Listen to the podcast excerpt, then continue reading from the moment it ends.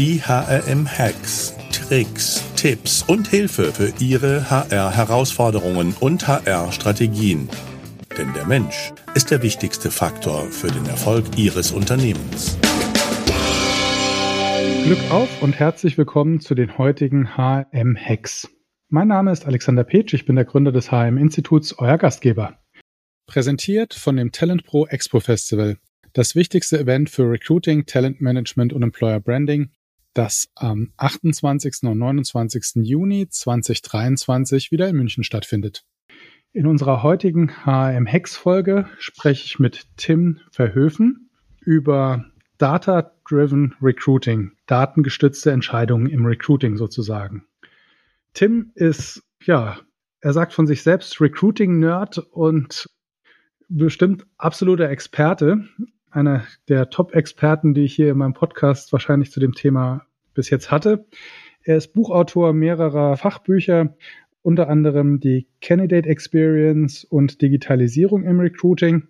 Wenn man in Tims Lebenslauf guckt, war er unter anderem drei Jahre bei Elegance, einem Online-Fashion-Anbieter, dort zum Schluss Head of Human Resources, vier Jahre Head of Recruiting und Employer Branding bei Bearing Point und äh, ja, jetzt seit mehr als drei Jahren bei Indeed als Senior Manager Employer Insights oder als Evangelist bei Indeed. Und äh, ja, ich freue mich, dass du heute da bist, Tim. Vielen lieben Dank. Ich freue mich, da hier sein zu dürfen. Ich sage ja immer gerne, dass Evangelist ist der Jobtitel der höchste Punkt in der Nahrungskette der Jobtitel. Also von daher, Tim, schön, schön, dass du es bis dahin geschafft hast. Es ist tatsächlich ein Jobbegriff oder eine Jobbezeichnung, die immer zu viel Fragezeichen führt, wenn ich mich vorstelle. Aber man kann gut damit spielen. Es ist schon etwas Außergewöhnlicheres und das ist auch schön. Ja, Indeed war übrigens auch Hauptsponsor der Talent Pro 2022 und Tim hat auch in München die Stage gerockt. Ja, Tim, äh, Data-Driven Recruiting. Ähm, was, was, was verstehst du denn darunter? Um das zu erklären, vielleicht noch mal kurz ein, zwei Worte zu meinem Hintergrund vorher. Ich habe tatsächlich als, glaube ich, jemand, der selten im Recruiting ist, ein Studium empirische Sozialforschung gehabt. Also Statistik, Statistik, Statistik. Damit ist man im HR oder im Recruiting immer schon der Exot gewesen, weil ich gern mit Daten gearbeitet habe. Und wer gern mit Daten arbeitet, merkt, oh mein Gott, da ist ganz, ganz viel noch, äh, was man machen kann im Recruiting, weil wir tendenziell viel zu wenig mit Daten arbeiten. Wir sprechen ja in anderen Branchen, nehmen wir mal den E-Commerce, sprechen wir immer von, oh Gott, der gläserne Kunde, wir wissen zu viel über den und so weiter. Es gab noch nie eine Situation, dass ich in Medien gelesen habe, oh, der, Glas, der gläserne Kandidat oder ähnliches. Warum? Weil wir viel zu wenig über die Leute wissen. Und Daten sind der erste Weg, um evidente Entscheidungen zu treffen. Das heißt, ich versuche meine Recruiting-Entscheidung, um jetzt mal den, die Brücke zu bauen, auf Daten, die mir helfen, die richtige Entscheidung zu, zu, zu, äh, zu die richtigen Entscheidungen zu treffen. Und das ist die grundsätzliche Idee von Data-Driven Data Recruiting. Ich nutze Daten, um dadurch möglichst gute Entscheidungen zu treffen und vielleicht dadurch auch etwas weniger Bauchgefühl zu nutzen. Also mit Statistik treibst du natürlich allen, die in Mannheim studiert haben, direkt die Schweißperlen auf die Stirn, weil das ist so der Schein, der hier großräumig zur, Ver zur Ausdünnung der Studentinnen und Studentenschaft führt. Ja, und Nachhilfe in Statistik ist hier ein gern gesehenes Betätigungsfeld. Das glaube ich. Und die Reaktion ist meistens auch ähnlich, wie du sie gerade hattest. Die Reaktion ist meistens ähnlich. Ja, Spannend, dass du sagst, das hast du im HR noch nie gehört, dass der Kandidat zu gläsern ist. Also vor ein paar Jahren war doch sehr stark die Diskussion, ob, äh, ob man Kandidaten, ich sag mal, überhaupt googeln darf und, äh, und solche Geschichten. Ja, da geht es meistens darum, das zu nutzen, was man selber gar nicht hat. Also als Unternehmen habe ich ja selber die Daten gar nicht, versuche sie über Google, über Social Media, über andere Kanäle wieder zu nutzen. Das Paradoxe ist, eigentlich haben wir unglaublich viele Daten in den Unternehmen. Wir haben Daten in den Bewerbermanagement. Wir haben Daten, die die Bewerberinnen und Bewerber oder Kandidatinnen und Kandidaten hinterlassen, wenn sie auf die Karriereseite gehen. Man muss sie nur tracken, man muss sie nur nutzen. Ich glaube, das ist so der erste Weg, den man machen sollte, bevor man anfängt, semi-legale Methoden über Screening in irgendwelchen äh, Medien zu machen, aus meiner Sicht. Mhm. Ja, warum brauchst du denn Data-Driven Recruiting aus deiner Sicht? Warum ist denn das was, womit man sich beschäftigen sollte als Recruiter oder auch als ja, Head of HR oder Verantwortlicher für den Bereich? HR hat grundsätzlich, glaube ich, immer noch, und da ziehe ich oder beziehe ich Recruiting mit ein Stellenwertproblem im Unternehmen. Wir haben häufig die Situation, dass wir sagen, Mensch, eigentlich müssten wir doch viel wertvoller sein, wir müssten doch viel mehr Standing haben und so weiter und so fort. Einer der Gründe, warum wir das häufig nicht haben, liegt daran, dass wir nicht die Sprache sprechen des Business. Und die Sprache des Business sind Zahlen. Die Sprache des Business sind Business Cases, sind evidenzbasierte Entscheidungen und so weiter und so fort, Return of Invest Berechnungen. Wenn wir das hinkriegen, brauchen oder hinkriegen wollen, dann benötigen wir Zahlen, dann benötigen wir Daten. Wenn man überlegt, was für ein unglaublich wichtigen Stellenwert Recruiting in der Theorie hat, nennen wir, sind diejenigen, die darüber entscheiden und maßgeblich dafür verantwortlich sind, Arbeitskräfte zu generieren. In einer Zeit, wo, wie heute, wo es unglaublich schwierig ist, wo wir viel mehr Wettbewerb haben, wo Unsummen gezahlt werden, da ist es eigentlich schon kaum nachzuvollziehen, dass wir das nicht auf evidenten validen Methoden machen, sondern sehr viel auf Bauchgefühl. In keinem anderen Bereich, den ich kenne, macht man so viel im Bauchgefühl wie tendenziell noch im Recruiting.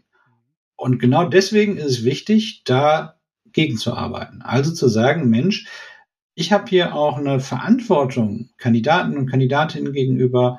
Ich habe eine Verantwortung auch meinen internen Stakeholdern mit dem Geld, was ich nutze, richtig umzugehen. Und das ist die einfachste Frage überhaupt, die ich mir damals gestellt habe, ist jetzt glaube ich auch schon sechs oder sieben Jahre her.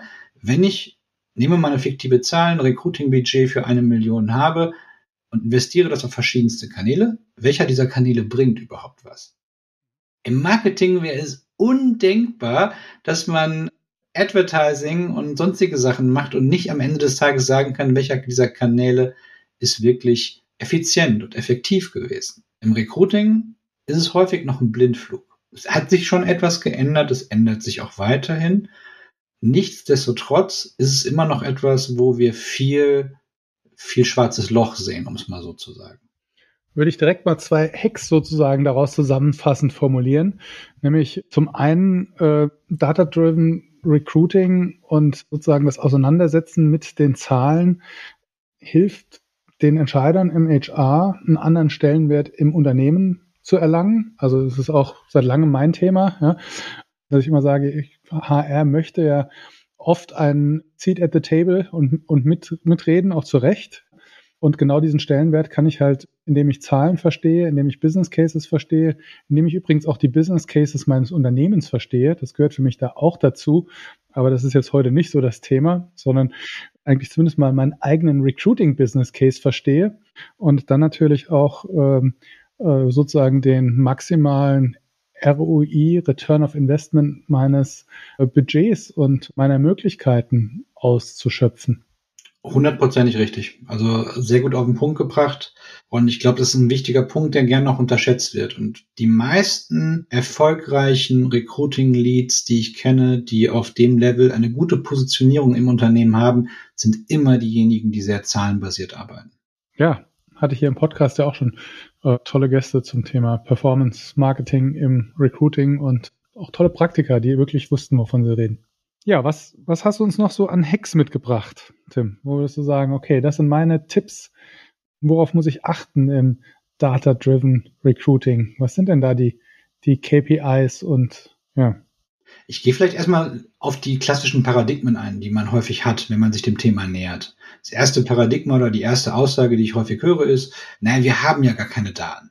Und da fängt der erste Gedankenfehler eigentlich schon an. Weil wir sind in der digitalen Welt. Keine Daten ist nicht möglich. Keine, keine Daten wäre möglicherweise, wenn ich wirklich sämtliche Bewerbungen noch per Post oder Brieftaube rübergeschickt bekäme, dann wären wir in einer Situation, wo ich sowas gelten lassen würde. Aber sobald wir eine Karriereseite haben, sobald wir mit externen Dienstleistern zusammenarbeiten, wie Indeed oder anderen Jobbörsen, ab dem Moment gibt es Daten. Ab dem Moment, wo ich ein Bewerbermanagementsystem habe, gibt es Daten. Das heißt, wir müssen diese Daten eigentlich erstmal nur nutzen und im zweiten Schritt dann zu schauen, welche fehlen möglicherweise noch und wie kann ich sie erheben. Der einfachste Schritt, um Daten erstmal sichtbar zu machen, ist ein Web-Tracking-Tool. Sowas wie Google Analytics oder andere Tools, die auch kostenlos sind, helfen schon mal zu sehen, wie bewegen sich Kandidatinnen und Kandidaten auf meiner Karriereseite. So, das ist ja jetzt so der erste Tipp, wenn ich sagen würde, was kann man denn einfach machen? Was sind einfach umzusetzende Sachen? Nutzt ein Web-Tracking-Tool. Und jetzt kommt der Pro, der absolute Pro-Tipp. In 90 Prozent der Fälle habt ihr das schon im Unternehmen, aber halt nicht im Recruiting, sondern im Marketing. Euer Marketing wird in den meisten Fällen sowas schon haben, weil es gibt kaum ein Marketing, das nicht solche Sachen trackt. Meistens ist es nur losgelöst von der HR- oder Recruiting-Abteilung. Das habe ich schon immer wieder erlebt, wenn ich immer in einem Unternehmen neu angefangen habe, habe ich immer gefragt, okay, kann ich bitte einen Zugang zu Google Analytics oder einem anderen Tool haben? Und die erste Reaktion war immer, ja, aber du bist doch im HR-Bereich, wofür brauchst du das denn? Das hat ja noch nie jemand aus dem HR-Bereich angefordert. Und wenn wir dahin kommen, dass es irgendwann selbstverständlicher wird, haben wir schon mal die erste Datenquelle. Musste gerade eben ein bisschen schmunzeln. Ich hatte so nach, indem du angefangen hattest, so die Strichliste der toten Brieftauben als erste Datensammelquelle vor Augen. ja. Und dachte, auch damals gab es schon Daten. Ja. Absolut. Ja. ja. also auf jeden Fall Pro-Tipp, dass ja erstmal fragen, wer es eigentlich schon kann, ja, und sich da erstmal dranhängen. Jetzt der nächste Pro-Tipp. Google Analytics ist doch eigentlich tot, ist doch verboten in Deutschland. Was ist denn da die, die nächste Wahl der des Digitech-Recruiters? Also erstmal ist Google Analytics in Deutschland nicht verboten. Das ist äh, tatsächlich so erstmal nicht korrekt. Es gibt tatsächlich bei ein, einzelnen Punkten im Datenschutz unterschiedliche Auffassungen dabei. Es gibt immer noch sehr, sehr viele Unternehmen, die auch in Deutschland ganz legal Google Analytics nutzen. Es gibt andere Tools, die manche davon kostenlos sind. Es gibt auch gerade welche, die zum Beispiel den besonderen Anforderungen für den öffentlichen Dienst, die ja nochmal teilweise etwas andere Anforderungen haben, auch entsprechen. Ist man groß genug, kann man sich sowas möglicherweise auch selber bauen, aber tatsächlich fast jedes Tool oder fast jede Performance Marketing Suite hat mittlerweile auch einfache Tracking-Möglichkeiten. Was wäre eine Lösung für die öffentliche Hand? Weil wir auch da immer wieder Zuhörerinnen und Zuhörer von haben, die es da gibt, die dir einfällt? Da, da gibt's mehrere Lösungen. Eine der bekannteren ist oder nennt sich Matomo. Kennt man vielleicht noch früher unter dem Namen Piwik. Mittlerweile heißt es Matomo und ist da tatsächlich eine klassische Tracking-Variante, die gerne genutzt wird. Okay, also erstmal Daten nutzen. Okay, das ist die Basis. Ja? Gucken, was man, was hat man als Daten und wo kriege ich äh, sinnvolle Daten her? Und wenn die Daten dann da sind, kommt natürlich die Frage erstmal, wie gut ist die Datenqualität? Ich nenne mal ein ganz einfaches Beispiel. Unternehmen haben eine lange Zeit dazu geneigt, um die Quelle der Bewerbung rauszufinden, Jobsuchende zu befragen. Also ganz klassisch, du bewirbst dich irgendwo hast dann ein Auswahlfeld, auf dem draufsteht, wie bist du auf uns aufmerksam geworden? Dann kannst du sagen, Arbeitsagentur, dann kannst du sagen, Indeed, kannst meinetwegen auch noch sagen, eigene Webseite, das steht immer drauf, ähm, und ganz viele andere Möglichkeiten. Und klingt ja erstmal, Mensch, ja, dann geben die Leute an, was sie eingeben, woher sie kamen, klingt ja erstmal gut. In der Praxis, ich habe bei meinem letzten Arbeitgeber einen Test gemacht und wir haben einmal durch richtiges Tracking, was das ist, erkläre ich gleich, und einmal diese Abfrage parallel durchlaufen lassen, um zu schauen, wie hoch ist denn die Übereinstimmung zwischen dem, woher die Leute wirklich gekommen sind und das, was sie angegeben haben. Und die Unterschiede waren pro Kanal bis zu 50 Prozent Differenz. Das heißt, auf gut Deutsch, wenn man solche Daten hat, kann man die sofort nehmen und wegschmeißen. Man kann sie sofort wegschmeißen. Warum ist das so? Es gibt ein paar psychologische Effekte. Zum einen die, die Neigung von Menschen, sozial tolerierte oder sozial akzeptierte Antworten zu geben. Ähm, dementsprechend gebe ich meistens die Antwort, die ich glaube ein positives Ergebnis erzielt. Ich habe da mit meiner Frau drüber gesprochen, weil die hat sich auch irgendwann mal beworben, hat sie auch gesagt, natürlich gebe ich die Antwort, dass ich auf der Karriere-Webseite vorher war, weil ich will dem Arbeitgeber ja suggerieren, dass ich nur nach ihm gesucht habe und schon immer auf der Suche nach einem Job bei ihm war und nicht vorher bei LinkedIn, Indeed oder sonst irgendwem war, ich meine, klar, die Story klingt doch viel schöner, wenn ich sage, ja, lieber Arbeitgeber, seit drei Jahren warte ich darauf, dass du einen Job ausschreibst. Jetzt habe ich ihn gefunden, jetzt bewerbe ich mich. Klingt doch besser als, ich habe bei Indeed Ingenieur eingegeben, habe 200 Jobs gesehen, habe mir 20 angeguckt und du bist Nummer 19. Sei froh, dass ich mich bei dir bewerbe. Das klingt nicht schön. Dementsprechend ist das einer der Faktoren, der so eine sehr, sehr starke Verzerrung erzielt. Im Marketing gibt's immer wieder bei den, bei der WM und bei Olympiaden Abfragen, welche Sponsoren denn Hauptsponsoren waren. Und da gibt's so ein paar Kandidaten, die jedes Mal genannt werden, obwohl sie nie Sponsor sind, ja, weil einfach in der Rückschau man denkt, sie waren dabei. Ja, so, so kommt mir das auch ein bisschen vor. Ja. Absolut. Also ich habe bei mir auch dann, ich habe wirklich auch Jobbörsen gesehen. Die, da ist, die hatten definitiv nie Jobs von uns und trotzdem haben die immer noch so fünf Prozent aller Antworten bekommen. Das waren dann Jobbörsen, die ja einfach irgendwann mal eine gute Marke hatten vor 10, 20 Jahren und deswegen sich in den, in den Köpfen der Leute noch eingeprägt haben. Und das ist natürlich immer so ein guter Running Gag, wenn man das so sieht und genau. zeigt immer auch. Jobpilot ist immer noch ganz vorne, ja. ich wollte keine Namen nennen, aber wir sind schon in der richtigen Richtung. Ja, ja, sehr schön. Okay, also Datenqualität, ja.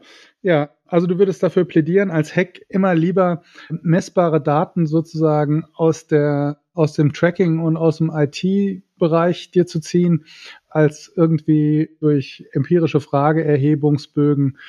Auf jeden Fall auch ein wichtiger Hack. Das würde ich so pauschal gar nicht sagen. Es gibt, also wenn du einen gut designten Fragebogen hast, würdest du die Frage so nicht stellen. Deswegen, wenn du, wenn du Fragebögen machst, nimm jemanden, der Ahnung von Empirie hat, dann kannst du gut damit arbeiten. In dem Moment wird dir ein Experte sofort sagen, es gibt sehr, sehr viele Gründe, warum diese Fragestellung so nicht sinnvoll ist. Teilweise auch, weil die Leute es gar nicht mehr wissen. Man stellt sich doch so eine typische Candidate Journey vor. Jemand fängt vielleicht an und guckt erstmal, er googelt möglicherweise. Geht von Google auf Indeed. Geht von Indeed auf die Karriereseite, bewirbt sich dann. Na, was, was gibt er denn da an? Dann sagt er vielleicht Karriereseite aus einem guten Gewissen, weil natürlich, vielleicht sagt er auch Google, vielleicht sagt er auch Indeed. Ne? In dem Moment weißt du, weiß er es gar nicht mehr. Vielleicht ist er auch bis zur Unternehmensseite gekommen, wollte sich bewerben, hat dann gesehen, boah, ich muss mich registrieren, mache ich erst am Wochenende, habe mir die Seite gebookmarkt, gehe wieder auf die Seite, bewerbe mich dann. Also es gibt sehr viele Szenarien, die dazu führen, dass die Leute auch gar nicht mehr so hundertprozentig wissen, wie sind sie irgendwo hergekommen. Wenn ich überlege, wann ich das letzte Mal irgendwas vielleicht bei Amazon oder so gekauft habe, da weiß ich ja auch nicht mehr, was habe ich denn da jetzt genau eingegeben, weil es auch so eine intuitive Tätigkeit mittlerweile ist, Sachen zu suchen. Ja, klar. Ja, bei unseren Veranstaltungen schneiden immer, wenn wir sowas fragen, die so die die Printsachen immer ganz schlecht ab. Ja, also ähm, deshalb ist nie jemand gekommen. Witzigerweise kommt aber jeder Zweite mit dem Ding in der Hand durch die Tür, weil irgendwas sich angemarkert hat oder ja, das Programm sich zurechtgestellt hat. Ja? Und ich immer denke, hm, witzig, nicht der Statistik, der Befragung. Und wenn man einen Schritt weiter gibt, dann, also das ist ja so der erste Schritt. Für Unternehmen befragen das dann in, während der Bewerbungsphase. Dann gibt es Unternehmen, die sagen, naja, ich bin schlauer, weil ich weiß ja, dass die Leute das vielleicht falsch angeben. Also befrage ich sie, wenn sie im Interview sind. Weil, ne, ich kenne mich ja aus und mich lügt ja keiner an im Interview. Auch da gibt es verschiedene Studien, die davon ausgehen, dass es sogar mehr als 80 Prozent sind, die da was Falsches angeben. Und da kommt dann noch ein ganz anderer wichtiger Faktor her, und zwar das Thema Zeit. Wenn ich mich heute bewerbe und dann irgendwie in drei Wochen eingeladen bin zum Interview und dann da bin, dann weiß ich doch nicht mehr, über welchen Kanal ich gekommen bin. Also wenn ich überlege, wo ich das letzte Mal irgendwas gegoogelt habe, was ich da gemacht habe vor drei Wochen, ey, keine Ahnung, keine Ahnung. Das aber davon, davon auszugehen, dass das Bewerberinnen und Bewerber noch wüssten, halte ich schon für eine Herausforderung, das sozusagen.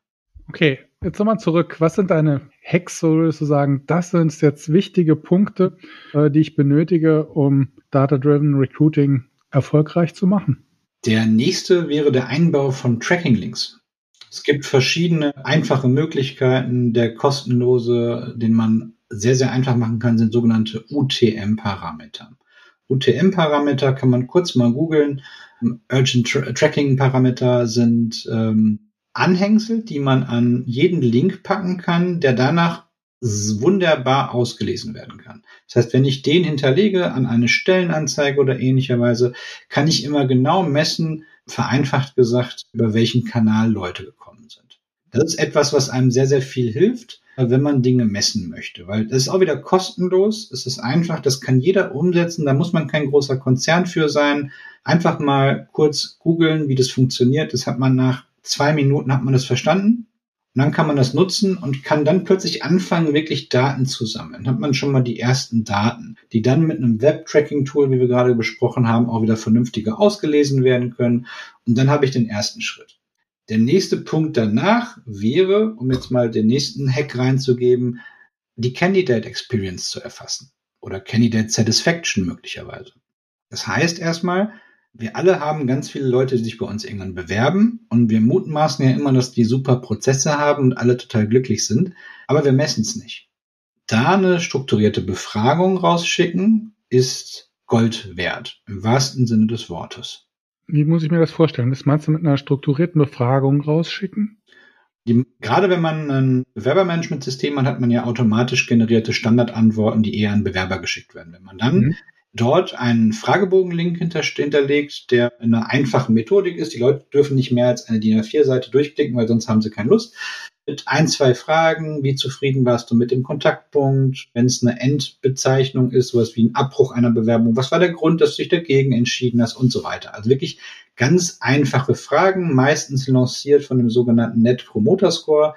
Das ist eine Frage zur Empfehlungs- oder Weiterempfehlungsbereitschaft. Also wird fünf, sechs Fragen einfach nur reinnehmen und die an sämtliche Bewerber in der Standardkommunikation verschicken. Und sofort bekommst du einen sehr guten Überblick darüber, an welchem Kontaktpunkt sind welche Bewerber eigentlich wie zufrieden. Dann siehst du zum Beispiel als mögliches Learning, na, so nach den Interviews sind die Leute bei uns aber nicht so zufrieden. Oder vielleicht in manchen Bereichen sind sie nicht zufrieden du siehst, was die Gründe sind, warum Menschen die Prozesse abbrechen. Das finde ich immer besonders aufschlussreich. Und dann erzähle ich dir mal eine kleine Anekdote, wenn ich darf. Und zwar von meinem, einem meiner letzten Arbeitgeber. Wir haben ein großes Tracking-Projekt gemacht und wir haben genau das auch sämtliche Leute gefragt. Also wir haben die Leute gefragt, wenn sie einen Vertrag abgelehnt haben. Das heißt, wir haben schon den gesamten Prozess durchlaufen. Wir hatten Interviews mit denen, haben einen Vertrag vorbereitet und denen diesen Vertrag geschickt. Also maximal blöde Situation, weil ganz, ganz viel Aufwand in der Recruiting-Abteilung. Und dann haben die gesagt, na, ich entscheide mich doch für einen anderen Arbeitgeber. Die Wahrnehmung unserer Geschäftsführung war, hm, muss am Gehalt liegen. Wir zahlen zu wenig, Tim. Was meinst du denn, ist das nicht, ne? Sollten wir nicht die Gehälter in manchen Segmenten einfach deutlich erhöhen, um da wettbewerbsfähiger zu bleiben? Ich dachte erstmal, ja, das klingt ja plausibel, ne? Geld ist ja ein wichtiger Faktor, ne? Müssen wir nicht drum reden. Aber ich dachte, ich schau mal in die Zahlen. Das Interessante war, in den Top 3 Nennungen für die wichtigsten Gründe, warum man abgesagt hat, war nicht einmal Gehalt. Okay, was waren die Top 3 Gründe? Jetzt bin ich ja gespannt. Äh, vor allem der Top 1 Punkt, der war am dominantesten, die restlichen waren dann relativ nah beieinander. Top 1 war Geschwindigkeit. Das heißt, in dem Moment, wo sie bei uns das Vertragangebot bekommen haben, hatten sie schon woanders unterschrieben. Und wenn wir jetzt überlegen, wir haben nicht übermäßig viel Recruiting-Kapazität. Und wir hätten jetzt unsere gesamten Kapazitäten vielleicht darauf eingesetzt, das Thema Gehalt mehr in den Fokus, in die Kommunikation und sonst was mit reinzunehmen. Das wäre komplett für die Tonne gewesen. Wir hätten ganz, ganz viele Ressourcen verschwendet. Stattdessen haben wir die Zeit genutzt, um unsere Prozesse zu verschlanken, einfachere Bewerbung zu ermöglichen, schnellere Rücklaufzeiten zu verbind verbindlich zu machen und so weiter und so fort. Und das haben wir nur geschafft, weil wir Daten hatten und da dann auch gemerkt haben, dass unser eigenes Bauchgefühl daneben lag. Ja, also auch hier in meinem Podcast ist das Thema Geschwindigkeit und Recruiting im letzten Jahr sowas von durch die Decke gegangen. Also das ist, glaube ich, einer der Top 10 Hacks auch über wahrscheinlich 80 Podcasts drüber. Also bin ich voll bei dir. Was waren die, was war Nummer zwei und drei?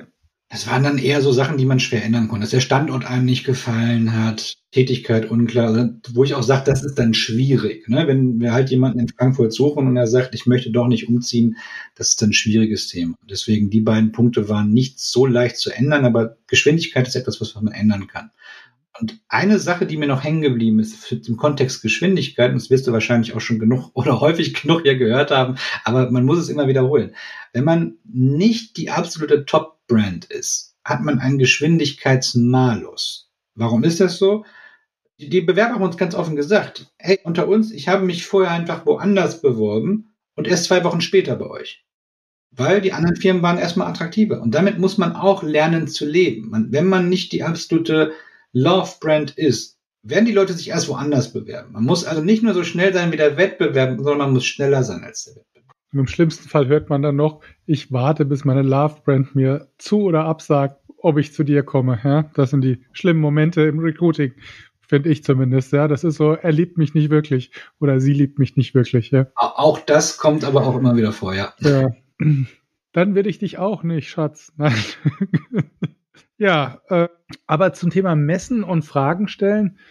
Du kannst aber natürlich schwer die messen, die im Prozess schon abgesprungen sind. Aber das wäre ja auch, wäre doch eigentlich, hast du da Ideen, wie du da dran kommst? Also so, habt ihr sowas gemacht wie, ich sag mal, im, im, so, so ein Pop-up, dass wenn ein, einer einen Prozess abbricht, dass man dann so ein Pop-up-Fenster nochmal hinten dran oder aufmacht, warum, warum hast du jetzt, bist, gehst du jetzt weg?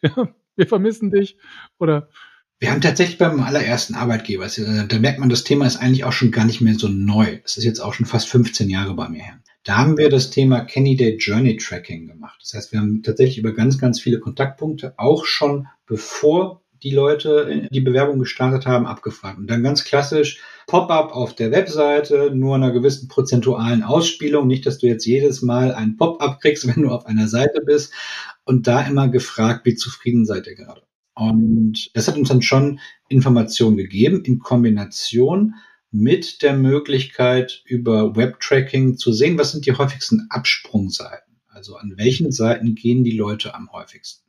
Und das ist ganz interessant. Dann sieht man manchmal nämlich so in seiner eigenen Webseitennavigation, dass es plötzlich sowas wie eine, ja, wie so eine Sackgasse gibt dass du von da aus einfach nicht mehr genau weißt, okay, wie komme ich jetzt gerade eigentlich sinnvoll zurück? Und wenn es solche Sackgassenmomente gibt, wo die Journey nicht mehr sinnvoll weitergeht, dann sind es meistens auch Ausstiegsseiten, wo Kandidatinnen und Kandidaten auch ähm, ja die Karriereseite verlassen, weil sie kein Interesse mehr dran haben. Das kann man auch mittlerweile ganz gut durch Webtracking rausfinden. Oder wenn man noch einen Schritt weitergehen möchte, man kann natürlich auch gewisse Eye-Tracking-Sachen äh, machen. Das heißt, man kann Leute einladen und die, auf die werden Kameras auf die Augenmitte ausge, ausgerichtet und dann sieht man sozusagen, wie sich die Irisbewegung von links nach rechts, von oben nach unten ist. Das Ganze gibt's auch als nicht in-person-Möglichkeit, in indem man die, den, den Mauszeiger trackt und so weiter. Da kenne ich wiederum aber auch unterschiedliche Auffassungen, ob das jetzt oder wie weit das datenschutzkonform ist. Die Leute müssen auf jeden Fall einwilligen dabei, ähm, aber da gibt es wieder verschiedene Möglichkeiten, dass man eben auch, wenn man das macht, dass man sofort die, die Mausbewegungen auch sieht. Und Mausbewegungen zeigen auch ganz gut, was sind denn die Absprünge und warum und findet der Mensch sich nicht zurecht, bewegt er gerade gar nichts und so weiter und so fort. Mhm. Was sind denn so für dich so, so, so Kennzahlen, die du mit uns teilen könntest, wo du sagen würdest, das ist so Benchmark, ja, das ist gut, das ist nicht gut. Was, was, wenn du Dinge misst, was wären denn so KPIs? Ich finde die, die, die Cost per Candidate oder Cost per Quality Candidate unglaublich wichtig, da wir meistens oder in den meisten Fällen immer Geld investieren, um Bewerbungen zu generieren. Das heißt, ich muss mit dieser Kennzahl versuche ich über verschiedene Kanäle hinweg herauszufinden, was kostet mich denn ein durchschnittlicher Kandidat oder eine Kandidatin pro Kanal. Und wenn ich jetzt unterschiedliche Kanäle habe, muss, kann ich die damit ganz gut vergleichbar machen. Da kann ich sagen, über Kanal A kostet es mich im Durchschnitt, sagen wir 800 Euro, im Kanal B vielleicht 2000 Euro. Also sollte, wäre es ja der naheliegende Schluss, die 2000 Euro von dem Kanal B in den Kanal A zu investieren, weil da ist es günstiger. Wenn ich jetzt sage, Cost per Quality Candidate, bin ich halt noch einen Schritt weiter und weil es ist ja, gibt ja manchmal auch ganz viele Bewerbungen, wo aber die meisten vielleicht nicht den eigenen Anforderungen entsprechen. Also versuche ich im nächsten Schritt zu sagen, was ist denn für mich ein Qualitätskriterium? Das kann entweder sein, dass es, dass ich irgendwas am Lebenslauf festmache, keine Ahnung, muss irgendein Studium gehabt haben oder sowas. Es gibt bei manchen Bewerbermanagementsystemen so eine klassische ABC-Analyse. Ich kann jedem Kandidaten, der reinkommt, entweder ein A, ein B oder ein C zuwirken ist dann sehr subjektiv, geht auch die Möglichkeit. Oder aber ich messe es anhand eines Prozessschrittes. Prozessschritt könnte sein, ich möchte den Kandidaten einladen zum nächsten Interview. Ob er dann absagt vor dem Interview, ob das Interview gut ist und so weiter, erstmal irrelevant, sondern im ersten Schritt habe ich ja die Entscheidung getroffen, dass er aufgrund der mir vorliegenden Unterlagen so gut ist, dass ich ihn zum Interview einlade. Das heißt, das könnte man auch wieder vollautomatisiert machen, weil man weiß ja, welche man im System anlegt, die ein Interview führen soll. Mhm. Und warum würdest du nicht einen Schritt weitergehen und Cost per Hire als die Messlatte nehmen? Die Herausforderung bei der Cost per Hire ist, dass wenn ein Kandidat abspringt, sagt es mir relativ wenig darüber ab oder schlecht möglicherweise ein, ein, ein Portal oder ähnliches ist. Je weiter ich in der, in der Journey nach hinten gehe, also je näher ich an die Einstellung komme, desto mehr ist der Einfluss eines sauberen Prozesses wichtig. Und desto weniger ist der Einfluss des Kanals am Ende des Tages wichtig. Ich kann also tolle, tolle, tolle Kandidaten haben, die dann aber aufgrund eines schlechten Interviewprozesses oder zu langer Durchlaufzeiten abspringen. Das würde mir am Ende des Tages ja nur zeigen, der, der Prozess ist schlecht und nicht das Jobportal oder der Kanal ist schlecht. Und so habe ich eine ganz gute Mittel, einen ganz guten Mittelweg zwischen der reinen Quantität, das wäre die, die Cost per API oder Cost per Application, und der nächste Schritt dann der Qualität der, der Cost per Candidate oder Quality Candidate. Wie gehst du mit der Herausforderung um? Also bei uns ist das gerade, also wir, ich stelle es auch bei, bei anderen fest, die äh, vielleicht nicht ganz so mit äh, Hunderten von Recruitern ausgestattet sind und Data Scientists, die ja verschiedenste Systeme im Einsatz haben. Also sag mal als Beispiel, ja, du hast äh, dein ATS, dein Bewerbermanagementsystem, äh, aber dann fängst du an, zum Beispiel über einen, also ja auch unsere Kunden, also spezialisiertes Jobboard, Air Jobs, ja, das dann mit Verlängerung Social Media, ja, kriegst du neue Auswertungen, kriegst du dann Kandidaten, die vielleicht auch an dem ATS-Bewerbungsprozess vorbeigehen, beziehungsweise es läuft ja immer mehr daraus hinauf, hinaus, dass du dich eigentlich bei Kandidaten bewirbst. Ja? Also dass sozusagen du versuchst, Kandidaten, potenzielle Kandidaten da zu erwischen, oder bevor sie eigentlich, ich sag mal, ihren Lebenslauf äh, schön gemacht haben und die ersten Bewerbungsschreiben verschickt haben, sondern eigentlich so mit dem Gedanken des Wechselns sich, sich auseinandersetzen und sie da abholst. Und dann kannst du natürlich nicht sagen, also haben wir auch schon hier großartig versemmelt, indem dann im Recruiting-Prozess einer dann gesagt hat, naja, jetzt geh mal wieder über Los zurück, ja, und äh, be bewirb dich mal richtig, ja. Das ist natürlich nicht der Sinn der Sache. Aber jetzt nochmal auf das Thema Daten und Data-Driven Recruiting zurückzukommen. Es wird halt extrem heterogen. Absolut richtig. Ich glaube, die größte Herausforderung ist, dass es keine Standards dabei gibt. Das heißt, wenn ich mir jetzt sechs externe Datenquellen anschaue, von Dienstleistern, von eigenen Daten und so weiter und so fort, dann ist die erste Aufgabe, die ich eigentlich machen sollte, erstmal verstehen, die Begrifflichkeiten, die alle nutzen, werden sie überhaupt gleich benutzt. Also wenn eine, wenn wenn über Klicks reden, über Conversion Rates und so weiter und so fort, haben häufig verschiedenste Firmen ihre eigenen Definitionen. Und da muss man nachfragen. Man darf auch durchaus bei Dienstleistern auch mehr Daten nachfragen. Ich muss immer sagen, ich habe bisher noch nie von einem Dienstleister, mit dem ich zusammengearbeitet habe, die Info bekommen, nee, tut mir leid, wir können keine Daten geben. Oder wir geben dir keine Daten, wir wollen dir keine Daten oder sonst irgendwas und auch immer kostenlos tatsächlich. Das heißt, diese, diese Macht als Kunde, auch wenn man kleiner ist, sollte man nutzen. Im ersten Schritt, um diese Daten zu bekommen, und im zweiten, die Daten sich zu erklären lassen. Dass man dann so ein bisschen auch sehen kann, ob man möglicherweise Äpfel mit Bieren vergleicht. Wenn man dann noch einen Schritt weiter geht, kann man natürlich auch Aggregationstools nutzen. Das heißt, es gibt ja mittlerweile sehr viele Data Warehouse Lösungen, wo ich verschiedenste Quellen ranflanschen kann, sage ich mal so ob das das ähm, Google Data Studio ist, ob das Tableau ist oder andere Möglichkeiten. Da kann ich ja verschiedenste Datenquellen integrieren und die dann aggregiert betrachten. Ist auch eine Möglichkeit. Fairerweise, da muss man sich schon ein bisschen mit den Daten beschäftigt haben, bevor man so weit geht und sich ein eigenes Data Warehouse. Geht auch, ist dann auch gar nicht so kompliziert, wie man denkt, aber vorher erstmal klären, wie, wie, ist, wie sind die unterschiedlichen Daten, die die Firmen einem bereitstellen und welche davon brauche ich überhaupt? Das ist ja manchmal auch die ganz wichtige Frage, welchen Nutzen sollen diese ganzen Daten auch haben? Ich bekomme ja auch permanent Anfragen zu irgendwelchen Daten. Ach, kannst du nicht mal hier und da schicken, wo ich manchmal auch denke, ganz ehrlich, 90 Prozent sind es vielleicht irgendwie schön zu wissen, aber werden nicht in irgendwas Umsetzbares gemünzt später und dann braucht man es auch nicht. Ja. Hast du zum Schluss noch einen Tipp für unsere Hörerinnen und Hörer zum Thema Data-Driven Recruiting? Der beste Tipp ist, sich einfach trauen. Die meisten Menschen, die damit nicht arbeiten, haben eine gehörige Portion Respekt davor, weil sie vielleicht ne, nicht unbedingt Data Scientists sind, Statistiker sind oder sonst irgendwie was, aber einfach mal im Kleinen anfangen. Einfach mal überlegen, okay, Web-Tracking-Tool, einfach mal nutzen, mal nachfragen, was nutzen wir in der Firma und dann anfangen, vielleicht das ein oder andere an Daten zu erheben und auch mal gucken, wo gibt's denn da. Ich glaube, wenn man diesen ersten Schritt mal gemacht hat, dann findet man leichter auch einen Zugang dazu, weil sonst ist das immer was sehr, sehr Großes, was Menschen abschreckt und einfach trauen, einfach machen. Das wäre mein Tipp. Super, Tim. Herzlichen Dank für deinen Input und äh, ja. ja, die vielen Informationen. Vielen lieben Dank. War sehr schön.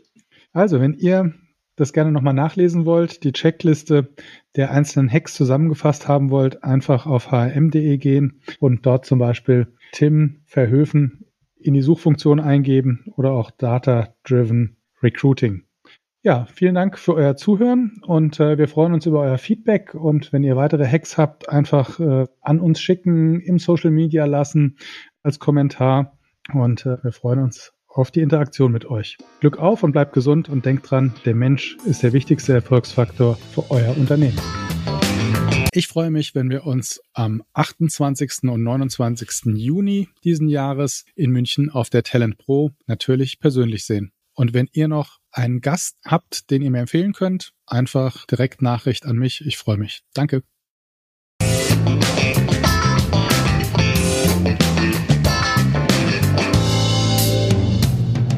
Yeah.